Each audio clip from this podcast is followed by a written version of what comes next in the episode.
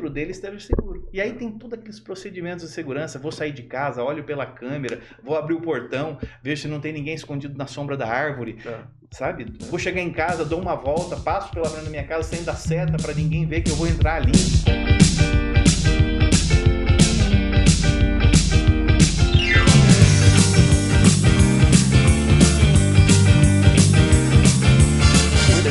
Tarde, bom dia, boa noite para você que está assistindo aqui o nosso programa ao vivo. E ao vivo acontece isso mesmo, né, não. Altair? Eu acho que tá um pouco torto aqui, mas tá parecendo. Mas Lá vem o chegou- Samuel desesperado arrumar a nossa bagunça aqui. Aí, beleza. Arrumou aqui. Obrigado. E eu não tô bravo, viu? Não, Não, tá, tudo tranquilo. ok, tudo tranquilo. De Eu acho boa, que foi Bem mesmo. resolvido. Ah, Na empolgação. A animação, a empolgação. Hoje o papo. Eu, assim, hoje o papo é extremamente relevante, Sim. não é? Aham. Nós vamos falar sobre segurança né, é, nesses últimos anos e também aí uma projeção, um prognóstico. Vamos conversar. Trouxemos um especialista sobre isso aí. Mas nós estamos hoje em clima de gratidão, né, Celso Tenari? Pois é, vamos começar esse programa já agradecendo ao público Jovem Pan e é você mesmo que está aí do outro lado da telinha que nos deu essa, essa felicidade hoje de chegar aqui e ter essa notícia que nos, nas últimas horas aqui quase meio milhão de visualizações. Exatamente. O canal da Jovem Pan É. atingiu aí quase meio milhão de visualizações. Aí a gente tá É. falando de uma, de uma Jovem Pan local, tá, galera? Eu sei que a gente alcança o Brasil inteiro e você tá escutando a gente aí, talvez, sei lá, 2025 do Recife, né? Mas nesse momento aqui pra nós é algo muito grande, muito gratificante, né? E agradecer a toda a equipe da Jovem Pan também, né? Por Galera extremamente competente. qualificados. é, do Pan News, RCC News, todos os, os, os programas aí da Jovem Pan. E no, no, no Facebook, 2 milhões. Caraca. Então. Então, eu já vou só- polemizar aqui a parada, porque assim, olha, o Elon Musk falou no Twitter que, que, ele quer, a intenção que ele quer no Twitter é que seja a fonte de informação mais confiável do mundo. E hoje, aqui no Brasil, pelo menos nesse período que a gente está vivendo, a gente pode falar com certeza que a Jovem Pan tem sido uma voz da verdade. Voz da verdade, cara. A- Tem trago para o público uma imparcialidade, né? Porque tem sempre na bancada dois lados, duas opiniões, né? É, duas formas de pensamento ou mais formas de pensamento, né? Com o compromisso de trazer a verdade para você que está em casa. Então, né? Vamos pegar esse, essa projeção do Elon Musk aí e falar para ele que a gente já fez acontecer por aqui, né? Com certeza. Elon Musk, se quiser aí, ó, a gente tem. Se quiser passar Se aqui na você Jovem quiser Pan. assessoria, Show demais, gente. A Ah, gente legal. preza muito pela verdade. Esse é o nosso compromisso. é. Então, é, mas nós temos aqui um, dois recados, né, Celso Tenari? Pois é, o primeiro recado é do aplicativo Sim Chef. Pessoal, você que não baixou ainda, entra lá, baixa, usa o cupom SOUCHEFINHO e você tem 50% de desconto na primeira compra. E você que já assiste Tá em Alta ou Jovem Pan sabe que o Sim Chef não cobra por entrega, nunca. Nem ontem cobrava, nem hoje vai cobrar e nem amanhã cobrará também. né? Quase Sim, bíblico Com isso. certeza. Então é isso aí, entra lá, sou chefinho, usa esse cupom no, no carrinho ali, seleciona o que você quer comprar, coloca ali, você tem 50% de desconto. Muito bom, cara, muito bom. O Uhum. aplicativo Sim Chef tem dominado o mercado aí. Você que não baixou, você precisa baixar e experimentar esse aplicativo que tem aí cada vez mais dado promoções, dado desconto, é, é, condições ali. Então vale a pena você baixar esse aplicativo Sim Chef. Isso aí, galera. Muito bem, e também temos um recado aqui da assessoria de comunicação em alta. Então, se você precisa consolidar o seu negócio digital, não é? precisa é, ter melhores resultados é, financeiros através do marketing digital, entre em contato com a assessoria de comunicação em alta, www.emaltamarketing.com.br. E tem uma novidade. Você conseguiu a imagem, Samuel? Cara, sobe a imagem aí. Pessoal, isso aqui é inédito. Olha é a só, primeira aqui é- vez que vocês vão ver. Prepare-se, a gente está ainda na pré- pré-lançamento. Cara, a- nós, um dia a gente vai fazer um episódio aqui só da nossa história, né? Como que a gente iniciou É. aqui o podcast. Mas hoje ah, nós nos consideramos sortudos por ter esse público, por ter é, é, vocês aqui com a gente. E essa imagem que vocês estão vendo aí, que o Samuel veio aqui mostrar. Aí, ó. Eita, nós. Isso aí é o nosso lançamento. A gente tá, tá, na verdade, na produção ainda. Que é um curso de como você pode ter um podcast de sucesso, meu. É, Exatamente. e o que que é o podcast, né? Deixa eu dar uma prévia. é, é um bate-papo de qualidade. Não é um bate-papo sem linha de raciocínio. Não é que você senta numa mesa de bar e fala lorota. Né? Ninguém quer escutar esse tipo de coisa. Mas é justamente com a informalidade, com essa maneira brasileira de conversar, você conseguir passar um conteúdo de qualidade. Né? Compartilhando informação, compartilhando experiência de vida. E existem, algum, existem alguns segredos nesse, nesse negócio, não é, Alter? Exatamente. Existem algumas coisas, desde, a, desde o conteúdo, desde a da pré-produção até a edição disso, até onde postar, que a gente apanhou muito para chegar nessa, nessa receita de bolo aí, né? Foi difícil chegar, mas a gente continua aprendendo, claro, sempre tentando melhorar, mas a gente chegou num resultado bacana e a gente quer compartilhar com você, tá bom? Então fica ligado aí que logo a gente vai estar tá lançando logo logo esse curso. Vai estar tá lançando aí, vai ter condições especial aí. Tudo indica que vai ser na Black Friday aí, então vai ser um desconto especial aí para quem é. É, adquirir no primeiro momento ali. Beleza? Então segue a gente se você está acompanhando ao vivo, segue a gente aí, porque quando a gente tiver um milhão de inscritos, você pode falar assim: olha, eu tava com eles no começo ainda. Show demais, seu Stenari. Nossa, pois é, verdade. Nesse clima aí, eu vou falar para você hoje o um convidado especial aí, eu vou falar sobre segurança e dou as honrarias aí, Celso Tenari. Pessoal, estamos aqui hoje com o Rossi, né, que é dono aí de algumas empresas aqui em Maringá. Também o filho dele que está aqui, que é o Leonardo, vai estar acompanhando a gente no, no podcast. Queria dar os meus bem-vindos e dar um tempinho aí para vocês se apresentarem. Porque a gente aqui, no, a gente fez um compromisso da gente não ficar discorrendo o currículo da pessoa, porque a gente fica errando, né? E normalmente é tanta coisa, é tanta coisa, que depois a pessoa fala, nossa, mas ele não falou do meu 19 curso aqui, não é verdade? É, PHD. É sempre um negócio tão... Então, queria que vocês mesmos conversassem aí com o nosso público, tá? Então, manda ver. Sejam muito bem-vindos. Bacana. Muito obrigado. É uma honra estar aqui com vocês, Altair, o Celso, né? É, gostei muito já do que eu vi aqui no começo, que essa democratização do conhecimento, do que vocês aprenderam, é muito bacana esse compartilhar daquilo que vocês tiveram que ser surrados aí pela vida é. para aprender, né? É. E agora oferecer isso, né, para ajudar pessoas que estão aí começando a jornada. Com certeza. Então, estamos aí. Tamo Como você já disse, Rossi, Rossi é o sobrenome, né? Clodoaldo de Rossi, tem uma história na segurança, né? É, em cima do meu nome. Comecei em 1990 lá, quando o primeiro contato. Esses dias, esses dias. É.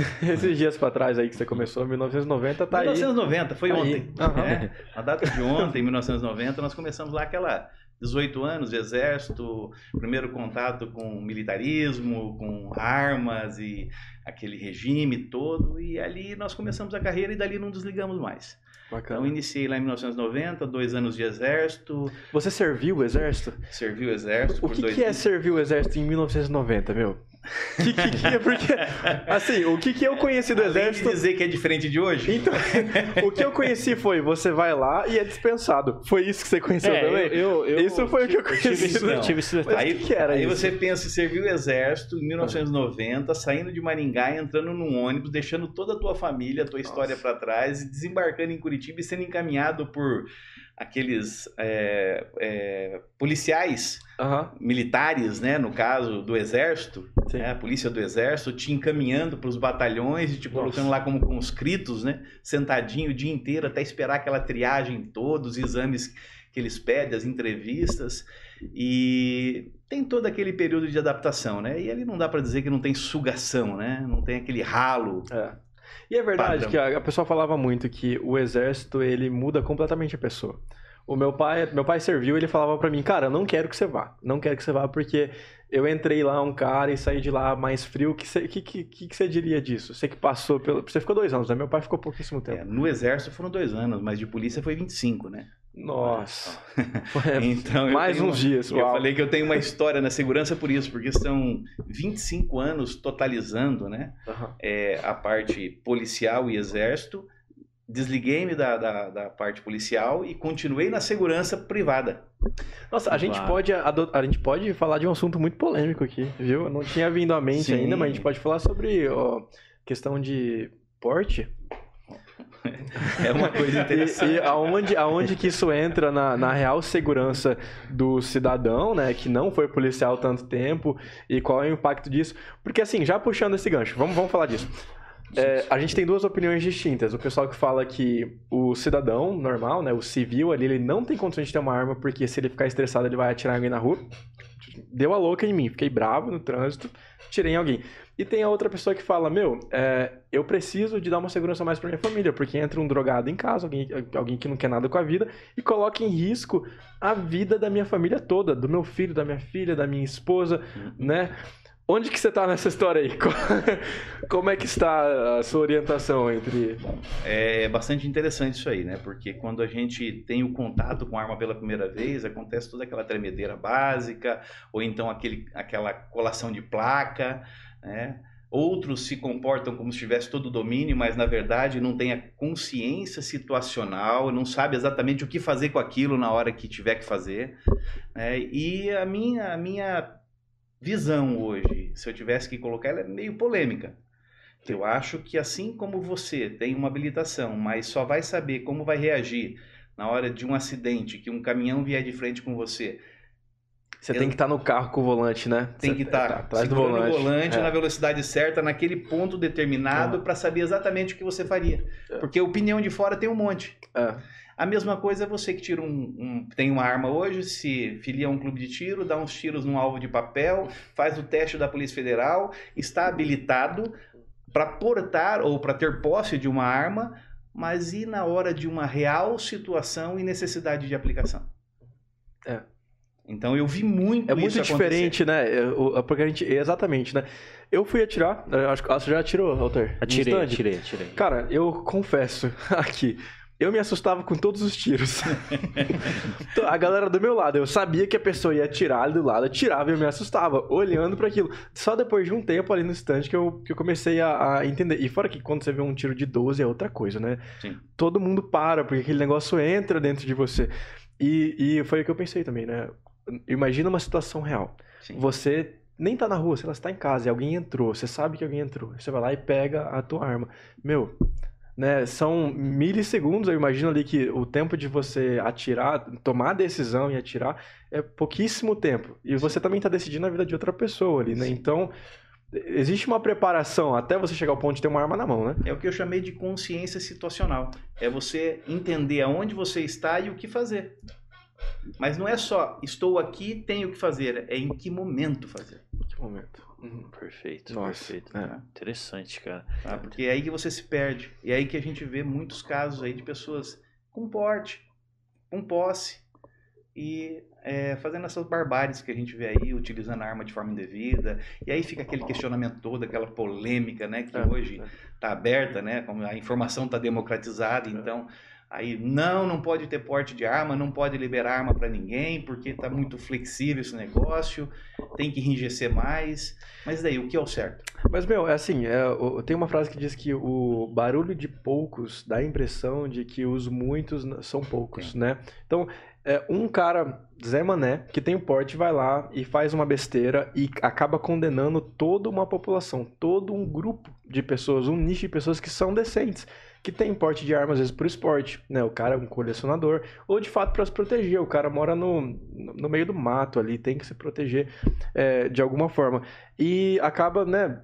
Danificando todo, todo, todo um pessoal, né? Sim. Fazendo um barulhão por, mas é, infelizmente. Você é a pessoa que gosta de holofote, né? Porque na verdade eu que fui de corporação a vida toda, não tem ninguém mais criticado do que a corporação polícia.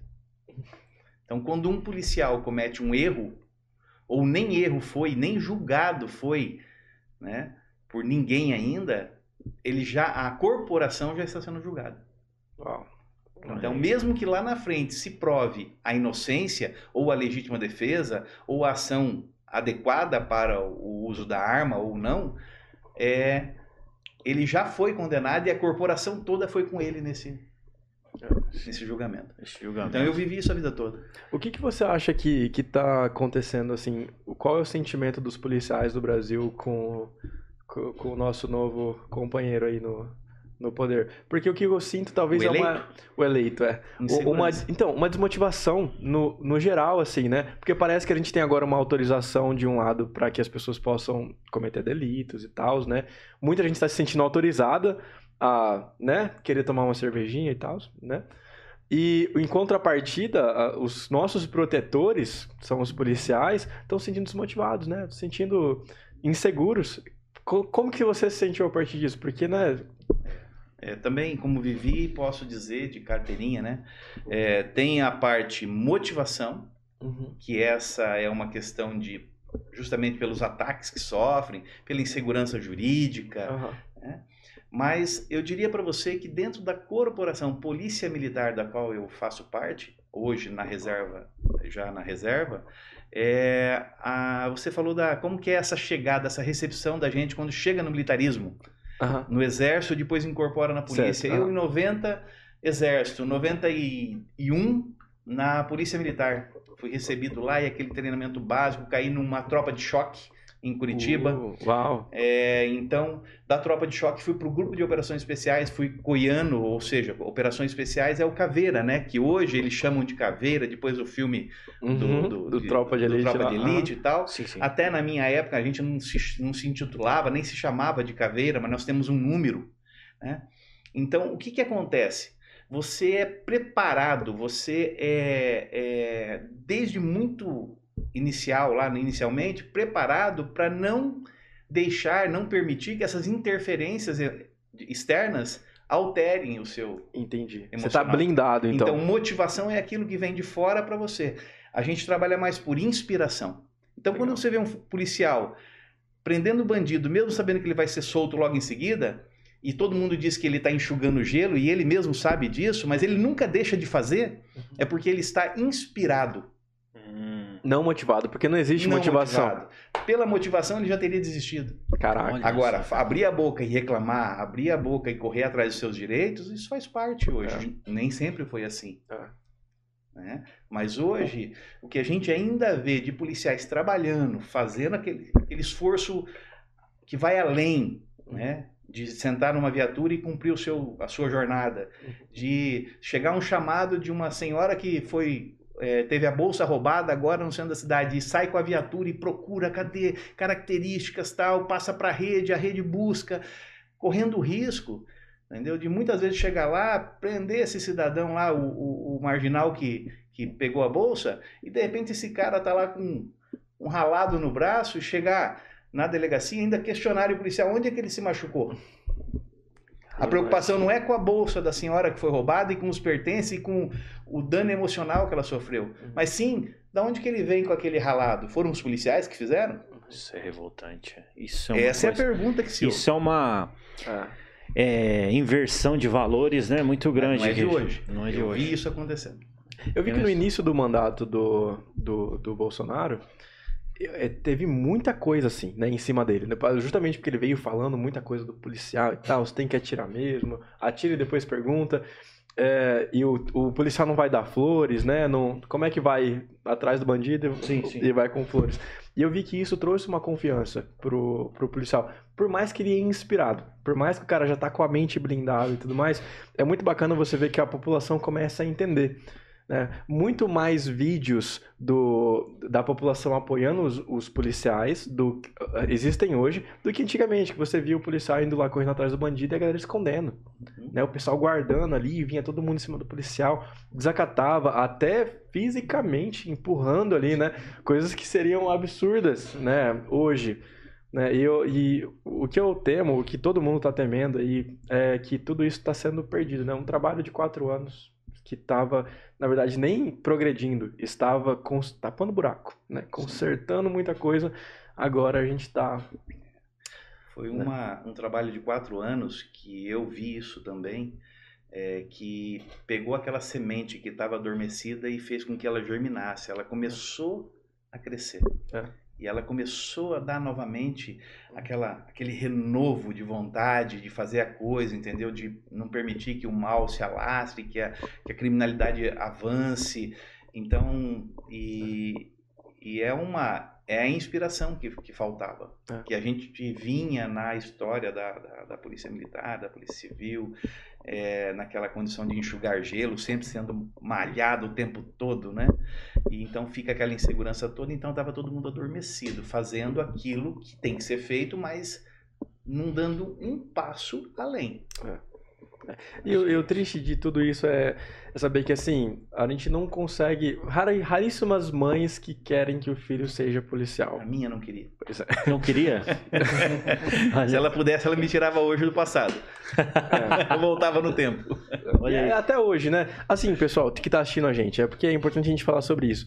Nós não estamos aqui sendo cegos e defendendo 100% um, um lado do partido. A gente, tá def- a gente tá falando sobre fatos aqui, Sim, né? E trazendo esse assunto de fatos, eu sei que a gente tem alguns números aqui, né? sim, sim. Rossi, sobre é, crescimento do mercado, monitoramento. O que, que a gente consegue falar sobre crescimento da criminalidade?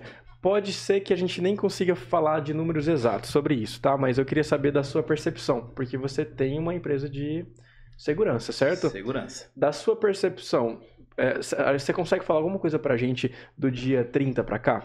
Existiu essa mudança ou é, é mito? Alguma coisa aconteceu de fato? O que, que você consegue nos trazer sobre isso? E do dia 30 pra cá, galera, eu tô falando realmente do dia que o, o nosso companheiro é, foi de fato reconhecido no poder, né? Ganhou ali pelas urnas. É, e a população soube disso, né? Sim. Até mesmo o Leonardo podia falar um pouco sobre isso também, né? Ele tá é aqui uma- na bancada com a gente. O pessoal. Leonardo é nosso sucessor aí nos negócios, né? A É. empresa foi fundada lá em 2007. Já está aí com 15 anos de mercado da segurança privada. Eu fiz uma transição Uhum. e essa experiência veio toda para segurança privada e vai especializar também na área privada. Perfeito. Agora, o que eu enxerguei no mercado em 15 anos, passando por todas as recessões e tudo mais, eu acho que esse momento agora, do dia 30 para cá, eu poderia dizer até dos últimos quatro anos, que você já Perfeito. fez perfeito. um, um gancho ali, Uhum. de, de- de- desse quatro anos para cá e agora nessa virada que tá para acontecer, que a gente não sabe o que vai acontecer, tá muito incerto tudo isso. É. Tudo bem, tivemos as eleições, tivemos a, a confirmação aí pelo, pelo TSE do, do, do- do vencedor, mas tem toda uma discussão em cima disso ainda. E, mas o que a gente percebe? Que da mesma forma que para a segurança pública houve um renovo, para a segurança privada também esses números também trouxeram um ânimo. E alguns números que, que a gente tem é justamente esse crescimento do mercado da segurança. Perfe- E a gente tá falando de quatro anos pra cá, nesses Quatro números. anos para cá. Perfeito. Você pega ali 2019, 20, 21 e agora perspectiva para 2022. Tá. Brasil. Falando isso em 2023? Brasil. 2023 ou 2022? É, 22 para fechar. Ah, tá, pra fechar. crescimento, quando a gente fala de volume de venda, volume de, de faturamento. Legal, É. legal. Então você fala em 2019 com 7,17 bi Bilhões de reais que o Bi- mercado gerou o mercado gerou pra segurança privada na e. segurança privada, na segurança privada. Aham. Aí você vai de 19 para 20, 13% de crescimento, mas nós não tínhamos uma pandemia? Pois é. E por que nós tivemos crescimento e não recessão? Tá. Já vou explicar esse fenômeno. O que, que representa o crescimento? Só pra gente contextualizar. Mais pessoas estão procurando segurança privada. Consumindo segurança privada. Perfeito. E a segurança privada que a gente tá falando aqui é câmera, alarme. Sempre no- na linha da tecnologia. Tá, perfeito. Alarmes, câmeras, rastreamentos, Perfeito. Então, de, portaria 2000, remota. de 2019 para 2020, a gente teve um crescimento de 1 bilhão. Um pouquinho menos de 1 bilhão, mas 1 Isso. bilhão, vamos arredondar aqui. 1 Sim. bilhão no mercado. Então quer dizer que a- as pessoas. O que, que você acha? As pessoas estão se sentindo mais inseguras ou elas estão dando mais valor aí para a questão da segurança? O, o incentivo governamental, porque pode, isso pode vir de vários fins, né? Uhum. Uma população que está se sentindo insegura procura mais segurança privada. Mas uma, uma população que também é mais consciente a respeito da segurança também procuraria mais, Sim, certo? sim. Então- Então, o fenômeno que a gente vai, vai enxergar não é nem 2020 e 2021, que nós tínhamos uma pandemia e mesmo assim houve crescimento. Você vê Ah. aí de 13%, 14% de um ano para outro. É, o total aqui dá o quê? 20 e... Então, deu um crescimento muito grande. Acho Mas quando você 27. vai para prospecção, para o número que se espera para fechar 2022, aí você vê que ele deu um salto de 18%. Nossa, é verdade. é. Então, Uhum. a expectativa é que nós encerremos 2022 com 18% de crescimento do mercado. Ou seja, o que está provocando, e aí entra a resposta que você Tá. me fez, tá? da pergunta que você me fez. O que as pessoas fazem na hora que elas estão inseguras? Elas se protegem, num primeiro momento, a sua integridade e, no segundo momento, o seu patrimônio, que é o que lhe resta. Porque o que a gente viu esse ano, insegurança jurídica de monte, É. invasão de, de, de, de áreas, né? Aham. de direito, É. tá? Ou seja, a diminuição dos aspectos legais. Então as pessoas se veem vulneráveis. Uhum. O que, que eu faço? Vendo tudo que tem e vou para fora, mas aí fora também não tá bom o cenário. Então eu fico no Brasil e protejo um pouco que eu tenho. Hum, interessante. E aí o mercado aproveita desse, desse momento, Uhum. que é psicológico, e faz os investimentos em marketing e Perfeito. atraem as pessoas para dentro do que, elas, do que o mercado quer, que é consumir segurança. Consumir segurança, né? Tá. E então, então esse foi o fenômeno que aconteceu na pandemia. E sabe lá o que acontecerá em 2023. É. É, aí, É, porque a, a, a insegurança, é, pelo menos olhando ali é, toda o histórico, tudo que está se desenrolando, vai aumentar. Sim. né? Então, isso, é, olhando para o mercado de segurança eletrônica, é, provavelmente vai aquecer. E Sim, exatamente. E não adentrando muito no assunto, Sim. mas uma das, das agendas ou da pauta do, para um novo governo é justamente a, a, a redução do direito à propriedade. Ah, Então, E- peraí, vão mexer no que é meu? Agora, se eu tenho mais de um, então eu já começo a ficar no alvo, me Sim. torno alvo. Ainda mais se eu É. tenho mais de um desocupado, né? Imagina?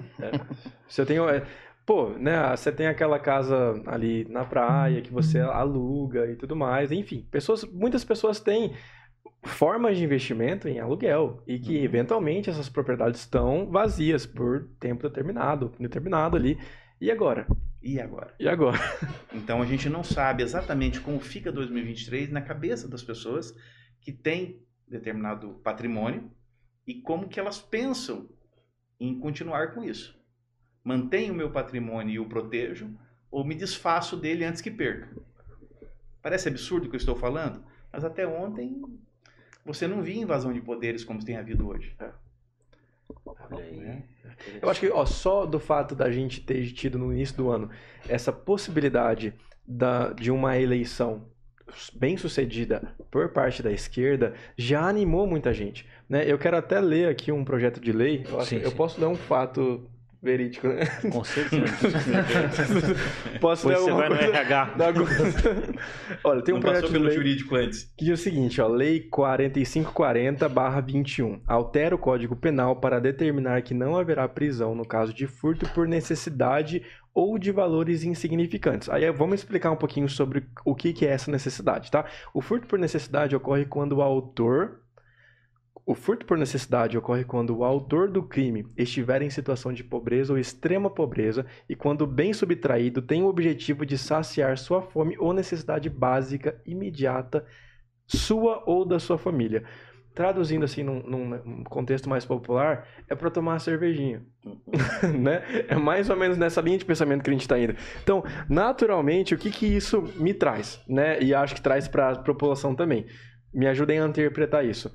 É, eu, eu estou em muito mais risco se as pessoas que cometem pequenos furtos e pequenos delitos não forem devidamente punidas. Porque se não existe uma punição para esse tipo de crime, qualquer pessoa pode cometer sem medo de ser punido, certo? Então, tipo assim, vira quase um, certo? Vira quase um, beleza, você pode fazer isso, né? Uma autorização ali. Você vai e rouba o cara e fala, não, mas aqui eu, aqui eu posso, entendeu? Tô com fome, então, né?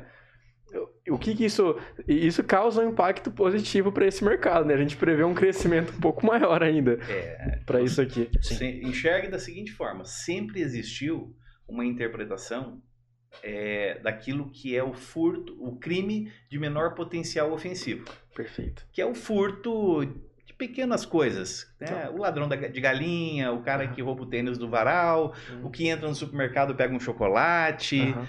Né? Então esse menor potencial ofensivo entende-se exatamente o que a lei está dizendo aí. Então, esse é o, esse que tá se falando aqui. É isso Tá, aí, tá? tá, ok. Reinterpretado e reescrito aí. Tá. tá? O que, que acontece? Quando eu valido, ou eu justifico, ou eu, pela lei, excluo esse tipo de, de sanção, ou de responsabilização, eu estou dando direito a qualquer um. Vamos abrir um pouquinho. Tá. Qual é o dado que nós temos de pessoas na, na linha da pobreza no Brasil? O último dado que saiu, 33 milhões de pessoas. Tá, é uma galera, aham. Sim. Só 33 milhões de pessoas têm o direito de cometer isso. Certo. Certo.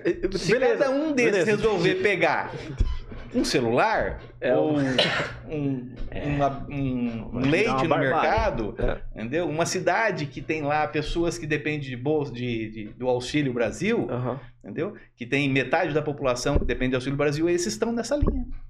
Isso é absurdo, né? Aí que tá, o, proje o, o governo criou projetos para viabilizar a alimentação básica. E o que a gente está dizendo aqui, pessoal, não é julgando a, a pobreza, nem a extrema pobreza. A gente justamente é, é é uma tratativa que prevê é, uma educação à população. Para que, no, no- num mundo que pequenos delitos são aceitos, praticamente está dizendo ou normalizando ou trazendo para mais perto a ideia de que um delito médio é, é quase normal também, né?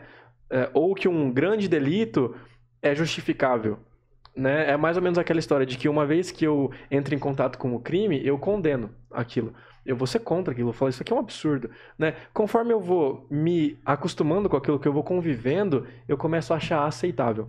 Sim. A certo ponto, eu vou justificar. Eu vou começar a falar, não, mas ele cometeu esse crime aqui porque nasceu nessa família, ou porque nasceu nessa sociedade, ou porque isso foi imposto a ele. E dependendo do quanto tempo eu for, a- eu for né, tiver ali convivendo com isso, eu vou ser um defensor e um praticante. Então, conforme o tempo vai passando, a gente vai normalizando. É igual a questão das drogas, né? Talvez a, a sua opinião como policial há tanto tempo, vendo o que, que as drogas fazem na sociedade, seja até mais precisa que a minha. Mas a gente percebe que legalizou a maconha, legalizou o cigarro eletrônico e por aí vai, a gente está praticamente normalizando a ideia da cocaína. E por aí vai, né? É, Entende? um- Aí vem a cocaína, a gente começa a normalizar mais a ideia do crack. modelo. É, Só muda o modelo. é, é você vai tratando com mais aquela ideia de que, meu, pode fazer. É, quando você, você é, trabalha ao contrário, na contramão do, do que seria a legalidade, você realmente faz isso. Você reduz toda a cadeia do crime. tá? Se jogar um papel pela janela do carro fosse sentenciado, condenado, pe- a- penalizado, imediatamente você outros crimes de- que vão se elevando em potencial, você também não cometeria. Perfeito. É, é, explicou Entendeu? muito melhor Agora, que eu. quando todos. você diminui a pena, o valor de uma situação como um crime de menor potencial ou para uso que seja, você está validando isso, então daqui a pouco aquele que foi furtar para uso, mas quando o dono daquela propriedade, daquele objeto, daquela coisa, foi reagir para defender o que era dele, e aí nessa nessa vias de fato, nessa autodefesa, houve a morte de alguém, também está diminuída o direito à vida dele. Então quer dizer que ele deveria deixar para não morrer. Eles, o, o o marginal, o ladrão, só matou porque a pessoa reagiu. É que se, Se ela não a culpa é da reagisse, ela pessoa. não morreria. A culpa é da pessoa que reagiu. Cara, isso é... O ladrão foi lá, te matou Entendeu? e a culpa foi sua. A culpa foi sua porque você não deveria ter reagido. É. Entendeu? Então você está invertendo. Mas, Rossi, isso, isso é uma verdade do, do Brasil aqui. É, Eu me lembro que uma vez eu fui assaltado, aqui em Maringá mesmo, eu estava com o celular e, e era umas nove da noite, eu fui andando da igreja até em casa com um amigo meu. Fomos abordados por do- dois caras com skate, assim, eles ameaçaram a gente, a gente assustado, né? Podia até ter enfrentado, mas assustado a gente entregou. E aí a gente foi contar pro pessoal e as pessoas ficaram revoltadas com a gente. Brigaram com a gente. Falaram, meu, mas vocês andando na rua nove da noite? Falei, pô, não, sabe, o horário de trabalho dos caras, não é culpa minha mesmo. Eu que tô na rua no horário dos caras. E, a- até que ponto isso não Você ficou tem que normal? regular o teu horário. Pois é, e, e- e eu me senti culpado mesmo. Eu me senti falar, cara, eu sou muito burro mesmo, né? Tô na rua com o meu celular às nove da noite. Gente, como assim, né? Aqui, até- em qual foi o cenário que isso ficou, Cenário. que isso foi Eu não normalizado? poderia estar na rua esse horário. Né? Pois é. Vamos que isso pegar, vamos mudou, pegar um né? gancho do que você falou. É, o que você acabou de dizer, vamos trazer para a segurança eletrônica, então. Uma das, da- da- das, das ferramentas de segurança eletrônica é a instalação de cercas elétricas. Perfeito. aham. Quando você instala a cerca elétrica na sua casa, você- no seu perímetro, Uhum. tá? Você coloca um portão eletrônico, coloca sensores, câmeras. Pensa nessa cerca elétrica. Para quem olha de fora, quem está preso? É, Quem tá dentro. Você está preso. É, quem tá dentro da casa, aham, sim. Eu tô preso. Quem está andando solto, livre, É verdade. é, é a pessoa que está passando Então, pela sim. rua, seja o marginal, seja qualquer transeunte ali. É. Agora, quem está preso é você. E você dorme e prefere dormir dentro de um presídio. Preso.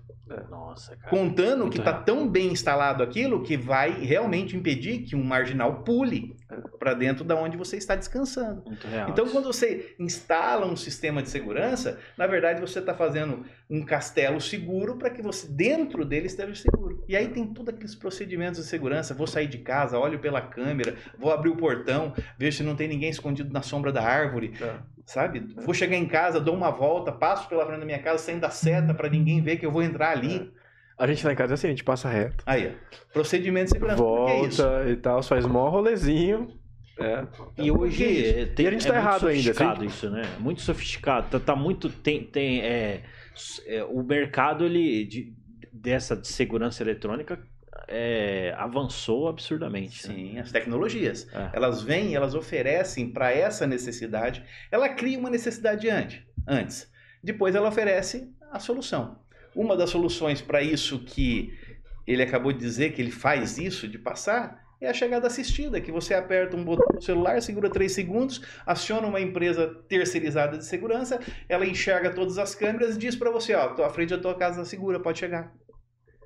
E tá te assistindo. Aí você abre o portão, entra e tá todo mundo te assistindo. Você entrou, fechou o portão, ela liga, fala com você, ó, tá tudo ok. Olha só. Entendeu? Interessante isso aí. Eu não sabia que tinha essa essa A chegada forma. assistida. Chegada Chegada assistida. e saída assistida. Você não chega e não sai de casa sem alguém tá te vendo de fora. Porque dali não adianta. Aquela história do agente na frente da tua casa, se eu tiver um segurança aqui postado aqui, vai dar tudo certo. Não, rende o segurança, rende você. Mas já a distância ninguém rende. Isso é uma polêmica também. O guardinha que fica passando ali em volta, né? Hum. O que o o que, que- o que, que ele faz? eu vou ter que per- eu vou Ele perguntar. apita. Eu, vou- como- eu, sei que todas as profissões são dignas e tudo mais, é, mas deixa eu perguntar. Qual- quais são os, os procedimentos de. Beleza, o cara viu lá, assaltando, pulou o muro. É tipo a gente vê no leite, né? A avó fala, ó, vê o leite, senão vai, vai derramar. Aí você vê. Aí derrama, ela fala, uai. Eu falo, tô vendo, né? Eu Sim. tava assistindo o tempo todo e- de fato derramou, Sim. né? É, eu, eu, na verdade, isso aí é muito antigo. é, a gente chama de guarda urbano, antigo GU. Ah, Antigamente certo. GU, depois fala vigia de quarteirão. Sim, sim. né? Então ele passa de casa em casa, aqueles que fazem adesão ali paga. É. E hoje é 50, 80 reais. Né? Ele faz o preço lá de quanto ele quer para ficar passando ali à noite apitando. É o guardinha que apita, que a gente chama. É. O, o- Ou ele passa de moto, Carinha de do apito, né? pessoal falou, o É o carinha do apito tá passando aqui. Na verdade, ele passa pra te encher o saco, porque ele te acorda com aquele apito se você tem um sono leve. É porque ele tem que demonstrar que ele tá lá. E quando ele não É. bate, é um farolzinho na tua janela ainda. Já vi o farolzinho também, Tá. cara. Já vi o Então, mas isso aí nada não tem, isso não é uma profissão, isso na verdade é ilegal. Tá? Ah, é ilegal? É ilegal, isso é usurpação da função pública. Nossa, isso é uma informação nova. Quem Não garante segurança pública são órgãos policiais de segurança. Aham. Nem empresas privadas têm direito legal de fazer rondas na rua, em via pública. Nossa. Ficar preventivamente fazendo ronda. Entendeu? Nossa. Não pode. Não existe um endereço certo. Eu tô andando pela rua fazendo o que eu sou o policial andando pela rua fazendo patrulhamento. Entendi, não. entendeu? tudo bem, então não. isso na Total. lei é usurpação da função pública. Olha aí, cara. tá? E por que, que ah, não são impedidos? Não- ou são, impedidos? quando denunciados. Como são muitos, Ah, tá, entendi. Hum. entendeu? Como são muitos, acaba não tendo nenhuma ação para isso. Quem são as empresas que são lesadas com isso? As empresas de segurança, de vigilância, Certo. que poderia colocar um vigia na frente da casa de um bacana, Uhum. um cara que tem um maior poder é, Aham. econômico, que contrataria um vigia, colocaria numa guarita. Esse cara não contrata uma empresa de segurança porque ele contrata o guardinha, que é mais barato, Hum, Perfeito. entendeu? Mas contratar uma empresa de segurança para ficar fixo na casa dele, com uma guarita, tal, protegido com água, banheiro, custa muito para ele. Então ele paga pouquinho, divide com mais um monte de gente, mas coloca uma pessoa lá estranha, inclusive para ele. É. Agora, que garantia você tem da idoneidade daquela pessoa É. e das informações que ela detém? Uhum. Ela vai saber todo dia o horário que você, tua esposa, seus filhos saem, ficam fora de casa, o dia que vocês viajam, o dia que o carro tá na garagem que não tá. Sabe tudo da tua vida. E assim, é muito mais fácil pro bandido chegar ali e pegar a informação desse cara, até como quem não quer nada, Sim. né? Chegou ali, não, eu não acho que é difícil de, de tirar a informação, porque a galera fica muito sozinha, é fácil de conversar com esse pessoal, né? Sim. Chegou a conversar, ah, casa vazia aí, né? Apagado. Rapidinho o cara fala, né? Viajando. É, na verdade, viajando. Na verdade, para nós é muito fácil. Nós temos a nossa área comercial na empresa lá, então chamaram a CIASEG, nós fomos lá tal. Foi lá um gestor de conta nosso, o Leonardo, é um, um dos gestores de contas que cuida de projetos e tal. E aí a pessoa fala: não, não, vamos colocar um pouquinho aqui, só um- alguma segurança, porque a gente já tem o guardinha que passa aí. Aí ele começa a jogar as perguntas e mostrar no, pelo Google, numa pesquisa rápida no Google, os casos aonde há envolvimento nos crimes de informação repassada pelos. Uau! Entendeu? Hum. Então aí fica fácil. Caraca. Aí você coloca na pessoa aquele medo, opa, aquela insegurança. Não, mas eu conheço ele aqui, é o seu Zé, tá com a gente aqui faz oito anos tal. Até outro dia ele passou mal e ele mandou outra pessoa aí. Aí eu pergunto, quem é a outra pessoa? Pois é. Isso é total, hein? Total. É, então.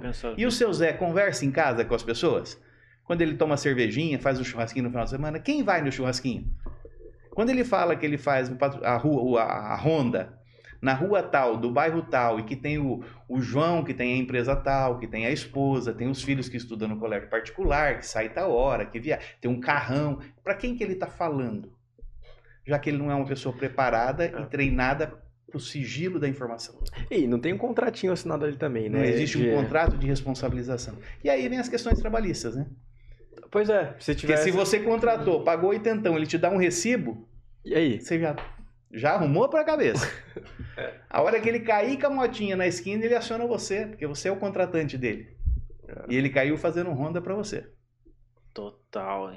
Total. Então acho que eu tô olha- indo um pouco mais. sim, sim, não, mas é, é interessante. É uma informação que eu, eu, eu particularmente não sabia, cara.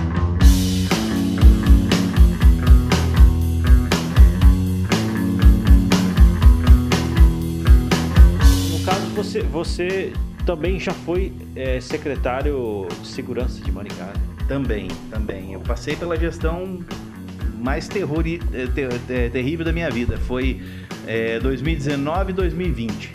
É mesmo? Dezembro Ah, de é 2020 recente. eu deixei a, a- a Secretaria de Segurança e aí fui cuidar dos meus negócios novamente. Mas eu peguei exatamente ali o mês de março de 2020, o início da pandemia. Então nós pegamos aquela parte do lockdown terrível, ninguém sabia onde estava ainda. É a curva, vamos, vamos achatar a curva, então vai fechar tudo. Entendeu? E você não faz ideia da loucura que foi isso. Né? E a curva que era para ser achatada em 30 demorou 60, que demorou 90, que demorou dois anos e ainda. E agora ninguém mais fala em curva. Pois é. Os né? gráficos foram não achatou curva né? nenhuma, né? É. Total, cara. Então, peguei Mas- essa fase aí. Olha só, cara. Não, é. E assim, eu acredito que gera, gera bastante curiosidade. Eu tenho curiosidade pra saber assim, o que, que tem assim de tecnológico avançado pra gente se proteger, seja no negócio ou seja é, particular, assim, é, segurança eletrônica. segurança eletrônica é abrangente, né? Mas vamos falar das tecnologias hoje. Você tem desde um sistema de alarme, que a gente chama de sistema cego, que detecta, mas não vê. Para ver, tem que estar indo fisicamente pra, lá no local para enxergar. E você tem um sistema de câmeras. E aí o sistema de câmeras te oferece a condição de tanto enxergar o que o alarme te dá de alerta, o alarme dispara, a câmera enxerga. Os dois trabalhando integrados funciona muito bem, te dá uma pronta resposta, porque preciso de ir lá para saber o que está acontecendo? Não. Então, se está acontecendo algo, aquele alarme não foi falso, não disparou por motivos é, do tempo, do vento, do calor, um animal que passou na frente, era uma pessoa que invadiu e você está vendo, então você já aciona forças de segurança, você aciona a polícia. Então o tempo de resposta é, é aquele tempo de enxergar, ver o que está acontecendo e uma central de monitoramento avisar a polícia que está acontecendo um delito, tem uma invasão e tem uma, uma, um furo em andamento. Com as características já da, da pessoa que está no local. Entendeu? Então as câmeras ajudaram muito. Aí o, o, o, a outra, o outro pilar da segurança eletrônica, hoje, está crescendo muito rápido, é a portaria remota. Portaria remota. Para condomínios. Que aí sai a pessoa, o homem, e entra o sistema. Que não precisa do porteiro, é isso? O porteiro ele está a uma distância do local. Aquele porteiro Tá. que fica no condomínio não está lá. Mas existe um porteiro profissional do outro lado que remotamente faz tudo que aquele porteiro físico lá no, no condomínio faria. Com muito mais efetividade. Porque não entra. Aí a partir daí ele não tem mais a pessoalidade.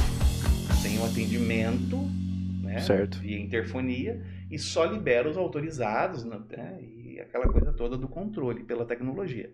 E a outra frente da tecnologia também para a segurança eletrônica é o rastreamento.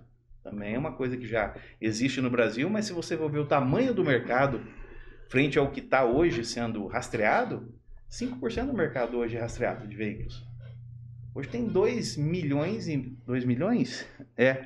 Tá aqui, ó. milhões e meio de veículos rastreados. 2 milhões e meio de veículos rastreados. Isso é 5% da frota. Que vale a 5% da frota do Brasil.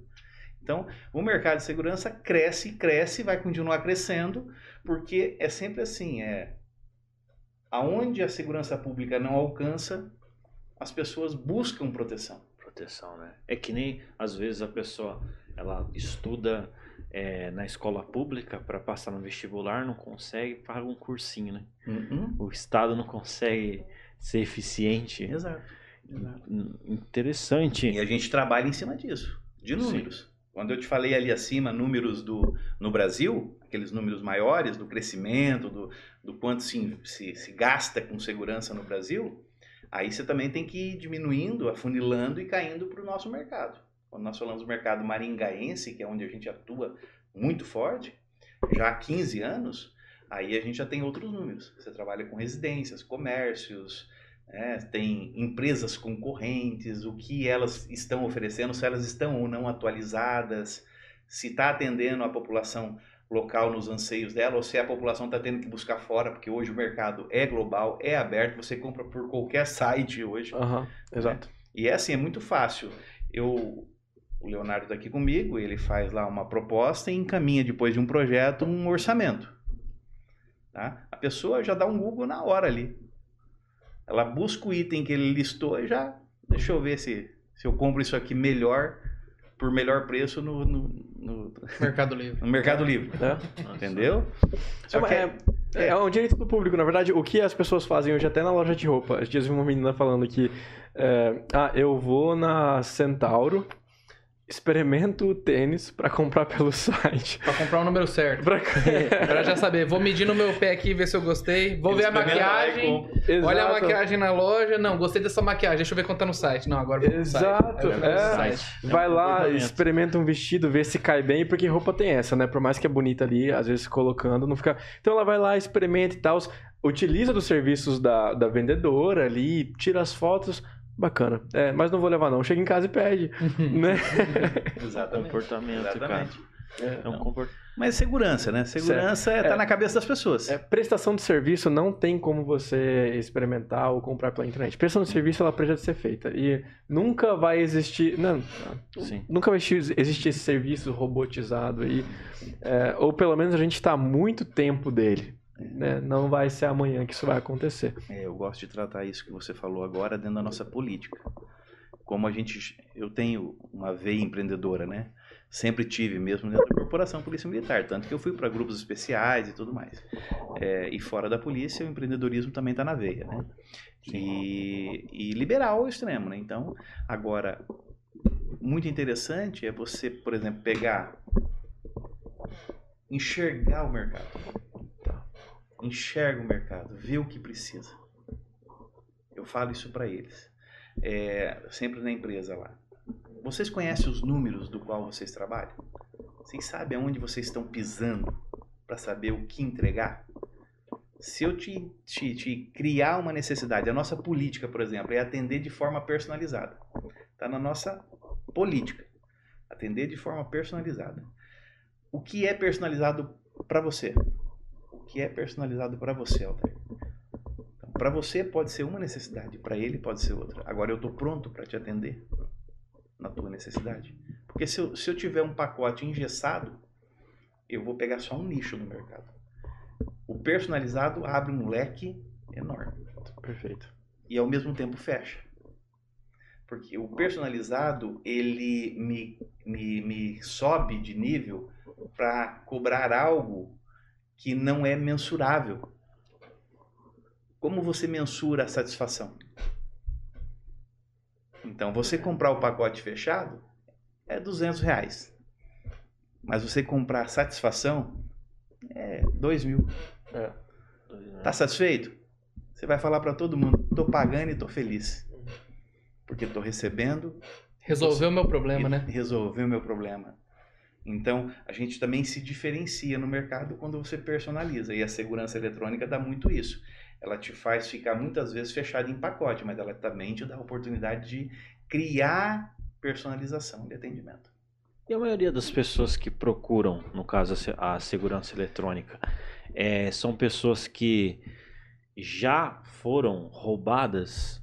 É, é, existe alguma coisa nesse sentido? Tipo assim, a pessoa teve um- alguma coisa que aconteceu na casa dela, né, ou na empresa, e aí ela procura, ou ela vai antes disso. Porque geralmente quando acontece que a pessoa procura, né? Por exemplo, minha mãe ela teve um infarto. E aí depois que a gente começou a procurar mais plano de saúde, né, tal, essas coisas. É, Pergunta boa, hein? Essa pergunta é excepcional. Ah. É, Eu tô começando uma live aqui só pra dar oi pro pessoal, né? Olá pessoal, beleza? Estamos ao vivo. Pra essa parte final do programa, eu iniciei uma live aqui Tá. é, pelo Instagram mesmo, pra gente começar a fomentar. Pessoal, a gente tá falando de segurança privada, segurança no geral, cenário político. E o Altair acabou de fazer uma pergunta. Dá uma pincelada aí novamente, Altair. Não, perguntei o seguinte, é, qual que é a motivação das pessoas para procurarem segurança, para procurarem se proteger, né? É, se de fato quando acontece algo no sentido assim, ah, eu fui roubado ou eu tive alguma coisa ali que, enfim, o ladrão é, entrou, etc.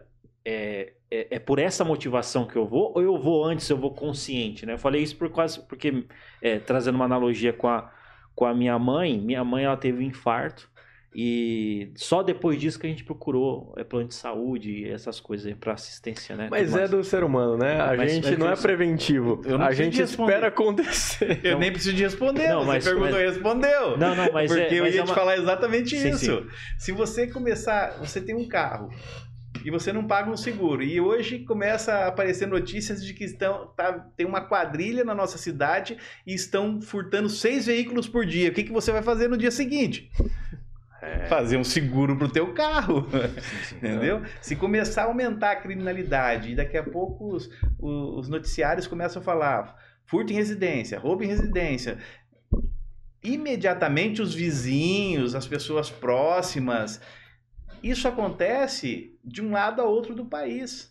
Cara, é do ser humano, né? Não tem, não tem condição, né? E Inúmeros exemplos. A gente procura o seguro do carro quando o carro bate mesmo, né? Sim, sim. Não, e, e agora, e agora eu olho assim, é, você falou das notícias. A gente não tem boas perspectivas para segurança aí é, através depois de- dessa, dessas eleições, né? É, existe uma insegurança né, no ar. Então, provavelmente o mercado de, de segurança eletrônica vai crescer absurdamente. Respondida novamente a pergunta do porquê 18% em 2022. Sim. A insegurança do que aconteceria nas eleições do dia 30, que você me perguntou, gerou imediatamente uma perspectiva de crescimento do mercado da segurança. 13 para 14 e 14 para 18. Pra galera que tá pegando só essa parte final, a gente leu aqui alguns dados, né? O Ross para nós alguns dados sobre é, o quanto que o mercado da segurança privada cresceu. Né? E a gente está falando aí de um mercado que já era de 7 bilhões e vem crescendo desde 2019 até agora, cerca de 10% ao ano. 13, 14, e a perspectiva de crescimento agora é para 18%. 11 bilhões. 11 bilhões, é. é para você entender o que está acontecendo aqui, a galera está ou se sentindo segura ou está dando mais atenção para a segurança privada.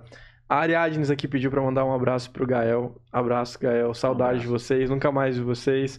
Abraço aqui de todo se mundo da Jovem Pan. Se, você, se, alguém foi roubado aí ou já teve algum... Isso. Escreve aí. Escreve aí. Não, mas muito legal. Muito bacana é, esses dados aqui. Roubo e furto. É interessante definir. essa pergunta todo mundo faz. Mas qual que é a diferença, é. né? Roubo, furto, assalto. Exato, é. Não é? Todo mundo faz. Diferença entre roubo, furto e assalto. Beleza. Vamos lá. O que, que é um furto? Furto a gente entende sempre aquele que um objeto é tomado de alguém sem que a pessoa esteja presente. Escondidinho. Escondidinho. Escondidinho. Foi na. Tá. Entendi. Uhum. Roubo. Sempre a pessoa presente, tem grave ameaça, entendeu? Tem agressão. Uhum. Tá? Me dá aqui, senão eu vou te espancar, vou te dar uma pancada, vou te dar um tiro, vou te dar uma facada. Uhum. Entendeu? em 2, 3. Então, roubo, grave ameaça e agressão. Furto, subtrair, peguei de, de alguém um objeto sem que a pessoa estivesse presente. Assalto é o vulgo roubo. Vulgo roubo. Aí, tá. Perfeito, aí. tá esclarecido aí. Tá. Show de bola. roubo é o vulgo assalto, né? Beleza. Então é o furto que a gente tá falando que provavelmente vai ser legalizado, né? Esse furto que todo mundo trata aí para tomar cervejinha, né? Entendi. O furto da cervejinha. É. Isso aqui, beleza. Tá. Ficou bem sobre quem, é, quem pegou, é, pegou. O furto, quando eu entro em um ambiente, pego alguma coisa de alguém sem que ele esteja presente. Entendi. O do celular é roubo. Tá. Tá. Mas eles estão querendo tratar isso como se fosse de menor potencial. Então, se eu entrar no, no, no, banco e roubar o cofre sem ninguém ver, foi um furto. Foi um furto. Tô liberado. Foi um furto. Só não é de menor potencial porque tá, o volume é grande. Uhum. sim, sim. É. Aqui, eu tô perguntando sobre o porte de arma. Ah, Brenda, a gente já espanou Falando, esse né? assunto, na verdade. É. é.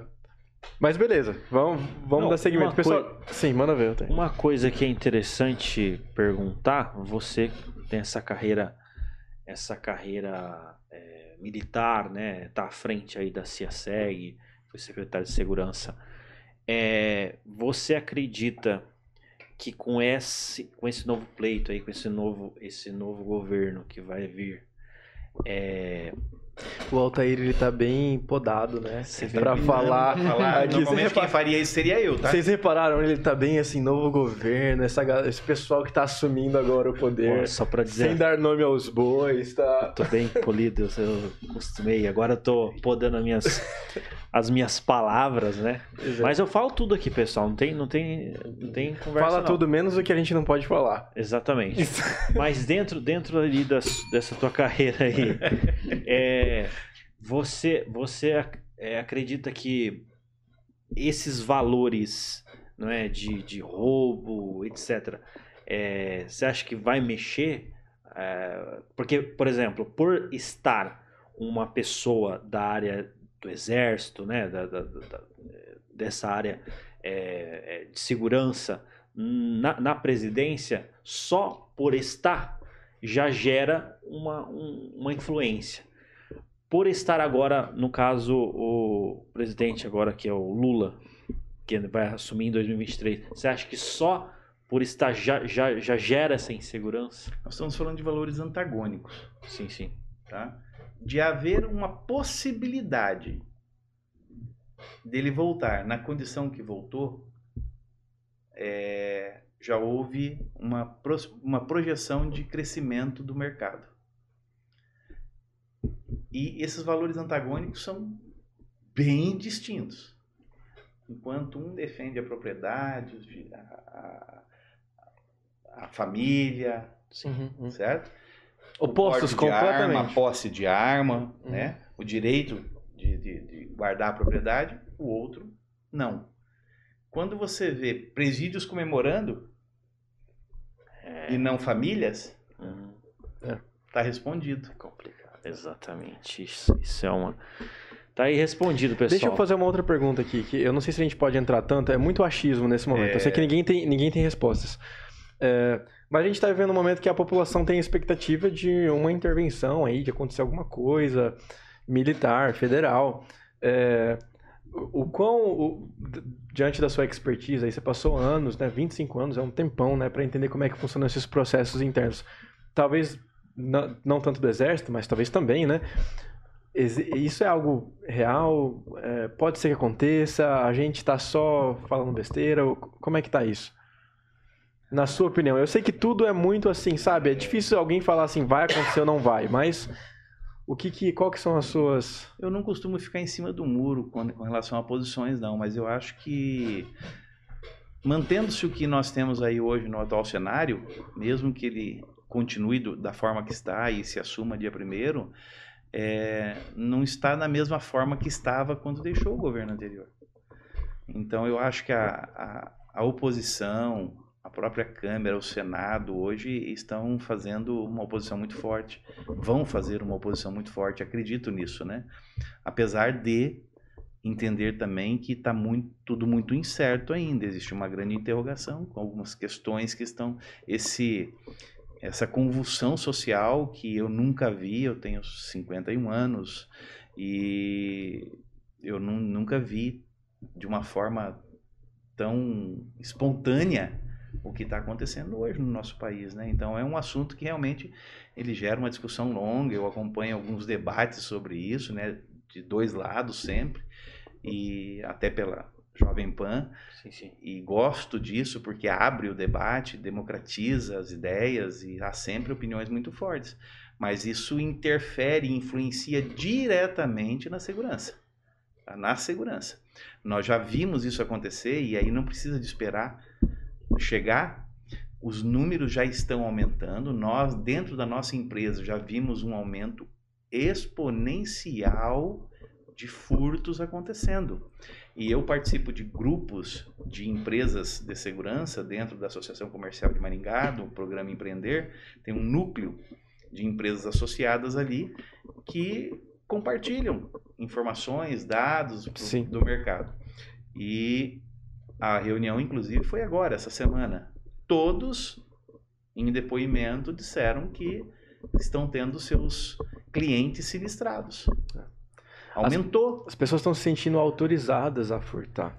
Agora, foi dada autorização? Não. Mas É, sentem o direito. É, mas tá subentendido. Tá. Ficou subentendido. É, eu vi até alguns posts no dia do- da eleição, alguns posts no Twitter, internet, enfim. O pessoal falando, e aí, agora já pode começar a roubar? É. A gente já pode? Não que pode, óbvio que não pode, a Constituição não permite, né? É previsto em lei isso. mas, no- né, ficou ali no ar. Tá no ar, tá. Infelizmente, nós já estamos sofrendo com isso, porque nós temos contratos. E vocês trazem dados, né? Vocês estão vindo para nós não com assim, eu acho que vai. Vocês são Já donos da aconteceu. empresa, que- das empresas de, de, tec- de, de segurança e estão aqui abertamente falando, O né? que vai acontecer em 2023 é que a gente não consegue agora Sim. determinar, porque se já começou da forma que começou e antes mesmo de, de virar o ano, nós já estamos sofrendo diretamente o impacto disso lá nos relatórios diários, onde passa uma noite, dois arrombamentos, três arrombamentos. A outra empresa companheira nossa aí de mercado, concorrente de mercado, cinco, seis. Ah. Coisa que antes era um, dois por mês. Nossa. Tivemos um cara. aumento aí aproximado de 800%, dá pra se falar aí de índices aí de invasões começaram a acontecer em clientes monitorados aí nesses Nossa, últimos tempos Quantos agora. por cento? 800%. Nossa, Nossa. cara. 800% não é o dobro, né? Não Estou é muita pregando. coisa. É realmente Não é o é, dobro. fora, é fora do comum, assim, é assustador. É o pessoal trabalhar assim com medo de aquela noite ser a noite campeã de novo. E entendeu? alguns conceitos estão caindo por terra, né, Leonardo? Porque quando você pensa em, em segurança eletrônica, você pensa ela como uma ferramenta de inibição. Então você fala assim: tem 10 casas numa rua, ou tem 10 empresas. É, oito tem placas de empresas de monitoramento, tem câmeras na frente e tal, e tem duas que não tem. Qual você imagina que o delinquente, que o marginal vai escolher para roubar? Aqui não tem. Sim. Quando aham. começam a aumentar os números de sinistros nas, empre- nas empresas, nos clientes que são monitorados, que se preocuparam com segurança, e eu imagino quanto esse número cresceu nos não que tem. não são Os monitorados. que não são. É, É. total, total. Entende? E isso vai gerar um colapso mais cedo ou mais tarde na segurança pública, porque aumenta os, os chamados, as ligações para a polícia atender. É, As pessoas estão com aquela ideia de que, tipo assim, ah, é, a gente já citou isso no episódio passado, mas é muito pertinente para agora. A polícia, né, sei lá, é, num cenário antigo, a polícia veio e prendeu o meu vizinho que era católico, mas eu não sou católico. Aí ela veio e prendeu o meu outro vizinho que era espírita, mas eu não sou, não, não sou espírita. É, deixa pra lá, né? Aí, eventualmente, ela veio e me prendeu. E não tinha nem o católico nem o espírita pra me ajudar. Ninguém tá percebendo que a água bate na bunda. Vai chegar o momento, né? E nesse cenário de segurança, o que você falou agora resume a história, né? Todo mundo, mesmo quem se preparou, mesmo quem tá lá com segurança e tal, os monitorando, vítima. é, mesmo essa galera é, ainda tá super vulnerável. Sempre esteve é, à mercê, né, de alguém muito motivado entra, né? Mas agora a vulnerabilidade tá muito mais óbvia, tá muito mais na cara, né? Você pode perder sua vida pela cerveja do cara, mas você, né, vamos vender vale cerveja pra galera. Fala, não, ó, toma aqui, toma uma cerveja, relaxa. Me deixa em paz. Né? O medo tá muito mais óbvio né, no, no rosto das Total, pessoas. Total, total. Assustador, assustador. Total. E eu conversei com o Leonardo, ele foi lá na, na empresa, foi bacana, a gente teve um, um papo massa lá. É, eu tava falando pra ele, ele também me relatou, da quantidade de pessoas à nossa volta que estão deixando o país. Eu acredito que a gente podia. Vamos falar desse assunto e depois a gente já parte pro encerramento. Mas entre amigos e pessoas que eu conheço que ou investiam no Brasil e que não investem mais, abertamente a pessoa fala, cara, não coloco mais grana no Brasil. Não vou comprar mais casa para alugar, não vou mais investir em empresa no Brasil. E pessoas que talvez estavam aqui ou tinham retornado e já estão vazando de novo. Né? Decidiram, é, de- né, no ato ali das eleições, de que, meu, isso aqui já não vai mais dar bom. Até tava angariando alguma coisa. E vocês sentiram uma reflexão disso aí no cenário de vocês? Como é que. Tivemos sim uma, uma alteração nesse sentido. Foi interessante que ah, nessas duas últimas semanas, até voltando naquele assunto, é, existiu um impacto sim.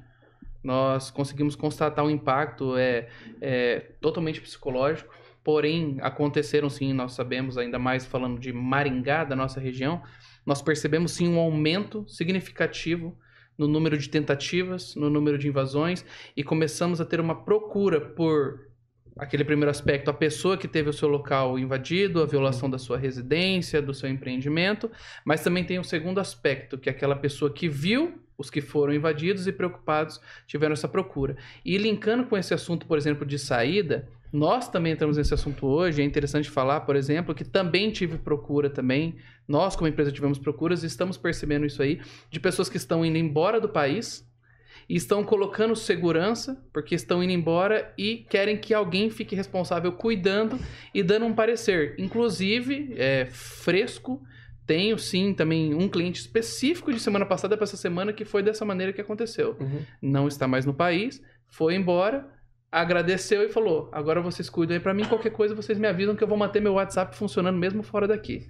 E motivado, motivado por questões que a gente tá falando, certo? Motivado por questões políticas. Perfeito. E é. tem um segundo aspecto político também, que é aquela questão que nós comentamos, por exemplo, do direito à nossa propriedade. Aham. Quando eu tenho uma segunda ou terceira propriedade, o que, que a gente percebeu? Pessoas colocando segurança para que não se tenha aquela surpresa de que eu tenho uma casa em Curitiba e tenho uma casa em Maringá. Morando em Curitiba, minha casa em Maringá tá sem nada. Quando eu volto, eu encontro pessoas morando naquela residência. E para resolver esse pepino? É direito delas, né? E aí, como que você evita isso? Se eu coloco um sistema de segurança e tenho todo um cuidado com aquela segurança, qualquer coisa que acontecer, eu tenho alguém que prontamente, no momento de uma invasão de uma tentativa, Flagrante. vai dar um flagrante naquela situação, vai poder atuar e vai poder me auxiliar naquele momento, evitando justamente essa surpresa que vai evitar uma dor de cabeça muito grande, porque, como a gente sabe, passou de 24 horas que tá ali dentro, já complicou já para você tentar resolver aquela situação. Perfeito. Passou de 24 horas, é verdade. Bom, vai saber o que, que vai acontecer aqui nesses próximos nesses próximos meses, né? Muita notícia para ser dada. É, Né, tem muita- muita informação chegando e aí você tem que tomar cuidado também hoje, porque da mesma forma que chega a verdadeira, chega a falsa. É, E a gente também não sabe mais muito bem o que é o parâmetro da verdadeira e da falsa. É. Isso é algo que incomoda, acho que o, o cenário aqui da É, o Jovem trabalho Pan. do jornalista. O Altair, o Altair, que é jornalista também por formação, deve estar sentindo muito mais isso na pele, porque o fato de você não poder noticiar, né, você vê todo o cuidado de todos da direita na, na internet, o cara tá falando, gente, ó, por favor, entendam, eu não tô expressando minha, minha opinião aqui, eu tô relatando, tô noticiando algo que alguém falou. E mesmo assim, eles não podem falar certas palavras, né? Que nem, vamos falar da, da nossa caixinha de colocar o voto lá, de novo batendo aqui. Nossa caixinha lá. Se você fala as palavras erradas, a inteligência artificial julga aquilo ali e já derruba a tua live, já derruba o teu Algoritmos conteúdo. derrubam imediatamente. É, então nem tá passando por uma pessoa que tá assistindo e tá falando, não, esse cara aqui de fato tá tentando é, atrapalhar o nosso sistema de votação. Não é nem isso, é as palavras. Você falou alguma coisa Você errada, fazer perguntas sobre- Exato. Você questionou, já pensou, um cenário, você tá em dúvida se a tua companheira, se alguém que ali te, tá, tá sendo fiel contigo. Imagina você não poder questionar isso, se isso não pudesse ser averiguado, né? Então, Complicado, é. cara. Eu vou falar pra você, é uma Ainda mais se tem um indignação. rastreador no carro, você sabe que passou pela rua que não é normal. Aí você fala, por que você passou nessa rua? Pum, caiu a live. Caraca, né? O Tesla, Mas a gente quê? vai passar, gente, mas a gente vai superar isso. Vamos, Vamos, vamos, vamos. né? Eu acho que junto a gente vai superar isso daí, Vamos superar. porque, não é, já tá chegando no limite aí. Força então, aí pra todos os jornalistas, todo mundo que Os que comentaristas se preocupa em né, trazer informação de qualidade e a gente tem aí ótimas emissoras, ó- ótimas emissoras, ótimas pessoas né, que estão comprometidas com a a verdade. nossa Constituição Federal está sendo vilipendiada. Vilipendiada, olha só. Cara, Tá falar sendo pra você. E eu vou falar, falar bem real pra você, o PT, ele não concordou com essa Constituição, né? É, Eu lembro lá, né? eles não concordaram. Então, enfim, não sei se vai ter tanto respeito aí. Já não, né? Falaram que a, a censura seria até dia 30 de outubro, tá, tá postergando aí, enfim. Muito bem. Pessoal, Mas- a gente está partindo para o nosso último momento aqui. Quero primeiramente agradecer quem está na live, que eu já vou encerrar por aqui. Obrigado por todo mundo que passou, comentou aqui e ficou até o final também. Obrigado, até a próxima live aí. Até mais, pessoal. Sigam a gente lá pelo perfil do, do Tá em Alta e também do YouTube. Legal, Aí. show de E pra bola. gente aqui, é, pessoal, esse é o momento que a gente dá pra vocês. Podem falar como é que as pessoas encontram vocês, como é que encontram o serviço de vocês e também um último recado aí que vocês queiram. Tá? Para nos encontrar, então, você pode acessar o site ciaseg.com.br, CIA de companhia, segue de segurança. Porque às vezes o pessoal coloca um Szinho lá na frente, não consegue encontrar alguma coisa. Tá? Perfeito. Pelo site você consegue nos encontrar também nas redes sociais, tanto o Facebook quanto o Instagram. Se colocar lá Grupo CIASEG, CIASEG Tecnologia em Segurança, você já nos encontra também, tá bom? É, estamos aqui na cidade de Maringá, porém atendemos a cidade de Maringá e toda a região também. E precisando, tamo, estamos lá para atender aí a toda necessidade que chegar, poder auxiliar de forma personalizada aí qualquer demanda que surgir aí. Maravilha. Perfeito. E Eu que agradeço aí mais uma vez. É uma honra, né, poder estar falando de segurança. Um dia eu, na minha vida, eu projetei que eu sairia da área de segurança e montaria um café. Café. Maravilhoso Isso em também. Isso em 2007, tá? Eu Vou me aposentar e vou, vou abrir um café. Eu e minha esposa tal, aí os filhos vão chegando e a gente vai agregando e... Um faz o pão, o outro faz. É, exatamente. Ia montar um café já desse modelo mais moderno que existe e tal. Aham. E aí veio a oportunidade por um amigo tal, precisava de serviço de segurança, queria que eu desmobilizasse da força de segurança e fosse trabalhar com ele. Eu falei, não, ah, monta uma empresa, vem me atender. Aí a empresa tá aí, tá, tá sendo uma, uma, uma maravilha para nós, porque a gente trabalha com o que sabe, com o que gosta, né? Fala com propriedade, atende porque gosta de atender pessoas, né? e tem que gostar de pessoas realmente. Nós temos lá o nosso nosso propósito, né, que é somos uma família, sermos uma família sempre, né, que cuida dos bens das pessoas e do patrimônio, né, cuida da- dos bens e da família, né, do cliente. E esse atendimento de forma personalizada é uma coisa que a gente tem por por realmente alicerce, sabe? A verdade, atender de forma personalizada, gerar confiança e no final é fazer amigos, né? Porque Certo. os nossos clientes são nossos amigos, de fato. Legal. Ligam, tem 24 horas no nosso telefone, temos centenas de clientes na cidade e na região, e a gente está aí, à disposição. Como diz o Leonardo, já se apresentou, eu que agradeço aí a oportunidade e eu estou à disposição. Pô, a gente Então- é que agradece aí, foi, foi uma, uma honra, foi um aprendizado também aí, pô, é, são anos ali, né, exército, é, é, polícia militar, é, no caso à Agradecemos frente. seus serviços, né? É, com certeza. Então, Públicos cara, e privados, mas agradeço também a, a sua vinda aqui, de você, do, do Leonardo, viu? Eu sei que o tempo é escasso cada vez mais, e compartilhar aí algo que normalmente é pago, né? O Altair sempre fala isso, Sim. conhecimento hoje em dia é, é difícil você encontrar alguma coisa de qualidade, nichada assim, e também obrigado por vir compartilhar isso aqui com a gente, o tempo de vocês, a expertise. disposição de vocês. Fechou, vai ter parte 2 com certeza, que sobrou o assunto, é faltou. verdade. Vamos, trazer- vamos analisar essa questão de segurança aí. É, vai ter um fato, ah, vai acontecer algum, alguma notícia, alguma coisa, daí a gente vai estar convidando aí para topar o desafio, para estar comentando ali, de- dentro dessa, dessa ótica, né, de segurança eletrônica. Só Deus sabe, né, gente? O que vai acontecer, né? Mas se Deus quiser, vai dar tudo Não, vai dar certo, galera. Vai dar bom. Então, vamos aí se unir, vai dar tudo certo. Que a gente volte então para falar de coisas Boa. bo- boas, bons resultados. Exatamente. Né, que virão. Beleza? Show demais. Obrigado. Valeu.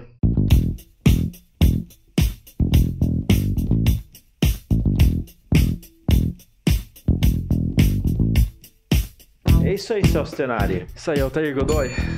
Mais um, hein, cara? Mais um, hein? Topíssimo. Vamos lá. Topíssimo. Valeu, obrigado aí. Obrigado a você pessoal. que está assistindo, que comentou, que compartilhou. E outra coisa, a gente não falou disso no início do vídeo, mas, pô, você que tá aqui, curte e comenta. Você não tem ideia da ajuda que isso dá aqui pro canal, É. pra gente continuar trazendo pessoas como, como Rossi, como Leonardo que vieram aqui hoje, pra gente continuar né, É. nessa motivação. É, com certeza. Você é, curtindo, o que, que vai acontecer? A live vai ser entregue para mais gente. É a forma de pagar a gente aí também, né? Por, por trazer conteúdos aí é, cada vez melhores. Poxa, é isso aí. É, obrigado aí, Samuel, Samuel. Galera obrigado Jovem toda a Pan. equipe Jovem Pan e toda a equipe tá em alta também. Muito bem, eu sou o Alter Godoy. Eu sou o Celso Tenari E esse foi mais um tá em alta podcast. Valeu, gente. Valeu.